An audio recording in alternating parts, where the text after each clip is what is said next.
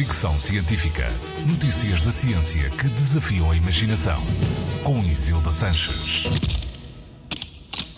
Quando pensamos em robôs, podemos pensar em muita coisa, mas suspeito que robôs maestros não devem estar no topo de nenhuma lista. E, no entanto, um robô maestro chamado Ever 6 conduziu a Orquestra Nacional da Coreia, com 60 elementos, num espetáculo com música tradicional coreana.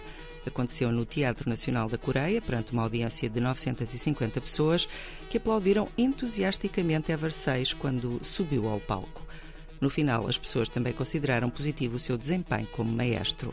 Não é a primeira vez que se vê um robô maestro conduzir uma orquestra, já tinha havido uma experiência registada em vídeo em 2017, mas é a primeira vez que isso acontece numa sala com público. O Ever 6 foi criado pelo Instituto de Tecnologia Industrial da Coreia, um organismo estatal, e foi programado para replicar os gestos de um maestro a partir de tecnologia de captura de movimento, mas não é capaz de ouvir ou improvisar em tempo real, pelo menos por enquanto. A equipa que desenvolveu o projeto está agora a trabalhar no sentido de Ever 6 poder fazer gestos não pré-programados e pretende dotá-lo de inteligência artificial. Fricção Científica.